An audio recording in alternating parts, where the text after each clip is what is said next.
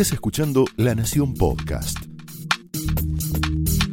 A continuación, el análisis político de Luis Majul en la cornisa.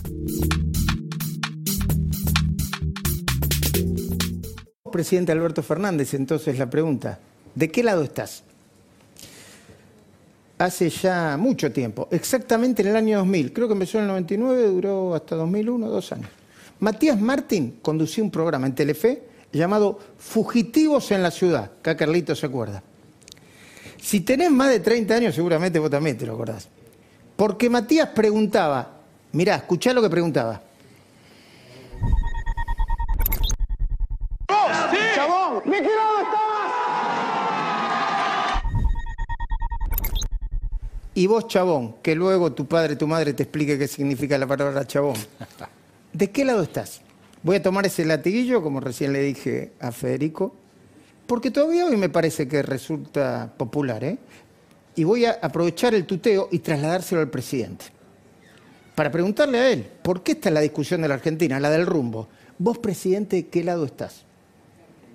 Te lo pregunto con respeto, presidente, porque, por ejemplo, Cristina, con la última carta, para mí, ¿eh? ha demostrado una vez más que está del lado equivocado que a ella no solo no le importa el COVID-19, tampoco le importa que te choque de frente contra una pared, por decisiones que ella eh, misma tomó y de las que no se hace cargo. Te pregunto, presidente, y discúlpame el tuteo, ¿de qué lado estás? Porque vos, ella también, ¿no? Te acabas de subir al carro vencedor de las elecciones en los Estados Unidos, pero tu compañera de fórmula no hace mucho le había dado la bienvenida, hoy lo escribió Alejandro Borestein en Clarín, le había dado la bienvenida a Donald Trump y le había, y había presentado, colocado a Barack Obama y al propio Joe Biden, le había puesto a ambos, a todos los demócratas, el cartelito de neoliberales. Mirá. El que crea que ganó el Partido Republicano en Estados Unidos está equivocado. En Estados Unidos ganó alguien que representa la crisis de la representación política producto de la aplicación de políticas neoliberales desde el consenso de Washington. ¿Viste, Fede? Que yo Impresionante. ¿Viste?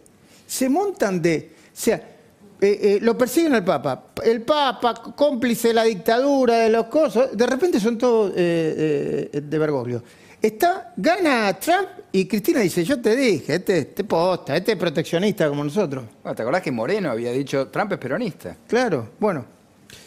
Bien escribiste, presidente, sigo con el tuteo, que la victoria de Biden augura un cambio de época. Hay un tuit por ahí, ¿no? Ahí está. Felicito al pueblo estadounidense por el récord de participación en las elecciones, una clara expresión. Saluda a Joe Biden, próximo presidente de los Estados Unidos, y a Kamala Harris, que será la primera vicepresidenta mujer de ese país. Pero además dijo en otro momento, eh, auguro un cambio de época. Ojalá. Ojalá sea el fin de las autocracias, la prepotencia, el ataque a los medios, el odio de clase y el uso del resentimiento para alimentar la grieta. Es decir, Alberto, señor presidente, todo lo que define a Cristina. Y es algo de lo que vos, con tu estilo ambivalente, muchas veces terminás convalidando. Eh, yo sé que es raro que te tutee y que me dirija a vos, pero es para mantener la línea narrativa, insisto. ¿eh? Por eso te pregunto, además, ¿de qué lado está el gobierno? Porque vos desde el Ejecutivo proponés a Daniel Rafecas como jefe de los fiscales. Pero Cristina, a través de sus chicos malos, te vuelve a desafiar como si estuvieras pintado. ¿Escuchaste, por ejemplo, lo que dijo sobre tu ministra de Justicia, Marcela Lozardo, el diputado Leopoldo Moró? Si no lo escuchaste, si no lo pudiste ver, mirá, escúchalo o que te lo cuenten. Mirá. Desde nuestra postura se ve algo extraño, al menos, por no decir eh, otra cosa, que la ministra de Justicia de tu gobierno diga Rafeca sigue siendo nuestro candidato y que cuando hablamos con diputados y senadores, y en general la postura es la misma, ¿no? De no terminar de decir, sí, seguimos bancando el pliego de Rafecas. Bueno, en realidad lo extraño es que haya aparecido la ministra solamente para esto. Hace seis meses que estamos debatiendo cuestiones judiciales, entre ellos, por ejemplo, el tema Stornelli, la necesidad del jury de enjuiciamiento, estamos debatiendo la situación del procurador Casal, que es absolutamente irregular, estamos debatiendo la reforma de la justicia, la reforma judicial, nada más y nada menos. Y a Leopoldo Moró no le gusta que el, que el presidente proponga rafecas. Por eso no está claro hacia dónde va el gobierno. Y te pregunto, desde luego, de qué lado estás. Porque desde que Cristina escribió la famosa cartita, los analistas notamos que empoderaste todavía más a Martín Guzmán. Y lo autorizaste incluso a hablar con algunos de los llamados dueños de la Argentina, como Pablo Roca y Héctor Manieto, entre otros, ¿no? Es decir, te sacudiste los prejuicios. Y eso a nosotros nos parece bien. Entonces, ¿por qué a las pocas horas volviste a abrir la grieta al sostener, casi textualmente, que el problema de la inseguridad no lo padecen los ricos? Mirá. El principal sostenedor de toda esta toma es el movimiento Evita, a través de dos funcionarios, Rubén Pascolini, el secretario de Hábitat, que tiene un doble discurso. Ante los vecinos, que se va a hacer una urbanización, y ante los No, esto es se- parte del informe de Javier Mozo que dentro de un ratito yo te voy a mostrar porque es muy relevante. Pero lo que yo les estaba pidiendo es cuando... ¿Lo pido ya? ¿Me dicen? Bueno, el, el- el presidente eh, decía, palabra más, palabra menos, que los ricos no tenían el problema de inseguridad, que más problemas eh, tenían los pobres. ¿Por qué? Porque se suben a los autos, algunos se suben a autos blindados, decía, viven en casas custodiadas, llenas de cámaras, de country, de barrios privados, con custodia interna, se suben a su auto, se bajan en el garaje de un edificio y están siempre custodiados, palabra más, palabra menos. ¿eh? Hoy Eduardo Ondercoy dijo sobre esto, me pareció que estaba hablando Cristina, ¿no? Pero no hablaba de Cristina, hablaba de los ricos en general. Lo dijiste, presidente, hace cuatro días, en la inauguración del Departamento Judicial de Avellaneda y Lanús. A esta altura es necesario aclarar que el recurso del tuteo no implica de ninguna manera tomarse para la chacota la pregunta sobre cuál es la verdadera orientación de tu gobierno, del gobierno, de nuestro gobierno. Sin ir más lejos, en el informe que mostramos hace minutos, eso te lo voy a pedir ahora, sobre la toma de los hornos, se nota que en el frente de todos, como diría la banda Divididos, el bien y el mal deciden por penal. Porque allí una víctima de la usurpación denuncia que los principales impulsores de la toma forman parte del movimiento Evita, es decir, del gobierno. Mirá, El principal sostenedor de toda esta toma es el movimiento Evita, a través de dos funcionarios, Rubén Pascolini, el secretario de Hábitat, que tiene un doble discurso. Ante los vecinos, que se va a hacer una urbanización, y ante los usurpadores, que se queden tranquilos. Lo hemos visto en innumerables reuniones. El juzgado federal, a cargo del doctor Adolfo Gavino Ciulu, ha sido absolutamente permeable a los pedidos del gobierno bonaerense de no tocar, de no hacer nada. Ni siquiera un censo como corresponde. ¿Por qué cree que no se liberan estas tierras? Esto no se libera porque esto es un gran negocio. Te das cuenta que hay un negocio inmobiliario. Esta usurpación fue ordenada por esta mafia del movimiento Evita, donde la gente compra y vende terrenos. te quiero recordar, señor presidente, que tanto Emilio Pérsico como el chino Navarro pertenecen al movimiento Evita y que Navarro, y que Navarro es funcionario de tu gobierno, o del gobierno, de nuestro gobierno, y que cuando Guernica estalló, Sergio Verne, el ministro de Seguridad de la provincia, le echó la culpa de la usurpación al mismo Navarro. Yo me acuerdo porque un toletol en vivo. A ver si tenés un pedacito de lo que dijo Bernie. ¿Lo tenés? Mostralo. Hay integrantes de este gobierno que, este, de nuestro gobierno, perdón, hay integrantes de- del espacio político que conforma el peronismo, que, que son este, aquellos que inclusive a veces hasta promueven este, que se generen usurpación. No nos olvidemos que Emilio Pérsico es el referente del movimiento Evita. Sí. Eh, uno de sus referentes es el Chino Navarro. Sí, lo conocemos. Referente de este gobierno también, del gobierno gobierno. del Ejecutivo. Sí, sí. Bueno, preguntémosle a todas las tomas que hay eh, cuál es su responsabilidad que tienen. Chino Navarro, funcionario de este gobierno. Claro, Tiene una oficina en la Casa de Gobierno cerca de Alberto Integrante del movimiento Evita. Y vos decís que el Chino Navarro que funciona en este gobierno promueve las tomas. No, yo no lo digo, lo dice la gente que está en el territorio. Ah, alguien del gobierno tirándole otro del gobierno. Por eso la pregunta, ¿de qué lado estás? es relevante. Y también remite, señor presidente, a tu particular visión sobre la lucha contra la corrupción. Porque en el mismo acto donde hablaste de inseguridad de los ricos, también afirmaste que no se va a encargar o no te vas a encargar de nombrar a jueces amigos. ¿Tienen ese pedacito donde dice yo jueces amigos no? Ponelo.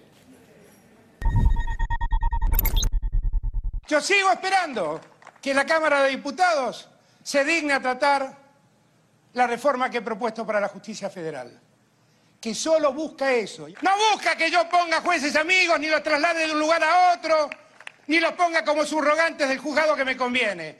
Busca que tengamos jueces dignos, éticos, moralmente irreprochables, técnicamente preparados para que la ciudadanía tenga la justicia que se merece.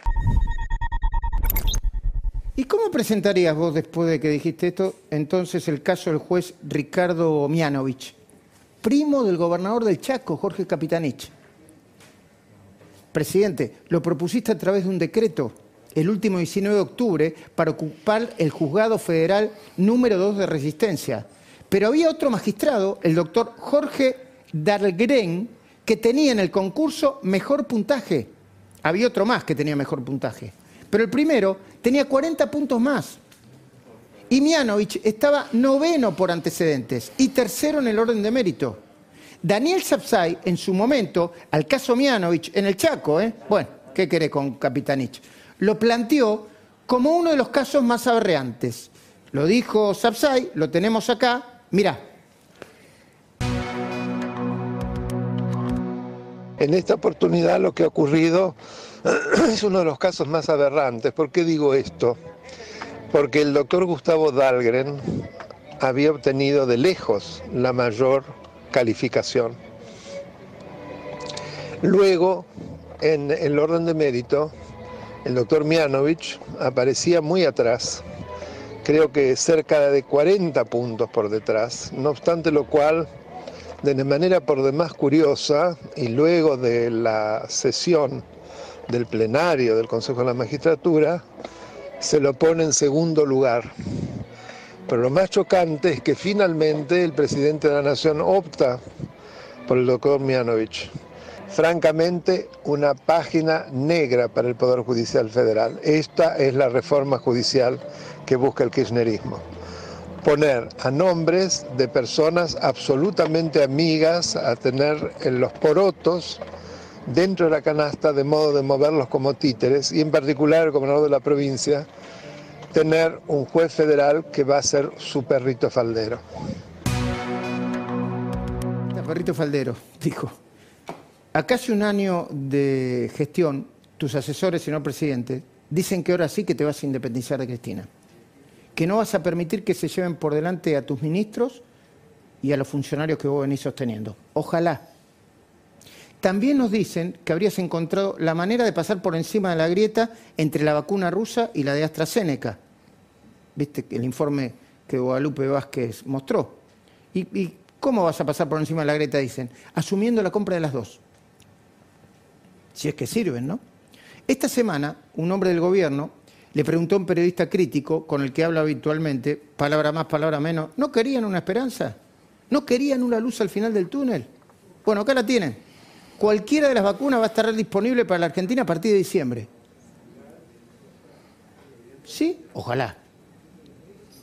Dicen que no los científicos, pero si el gobierno dice que sí, ojalá.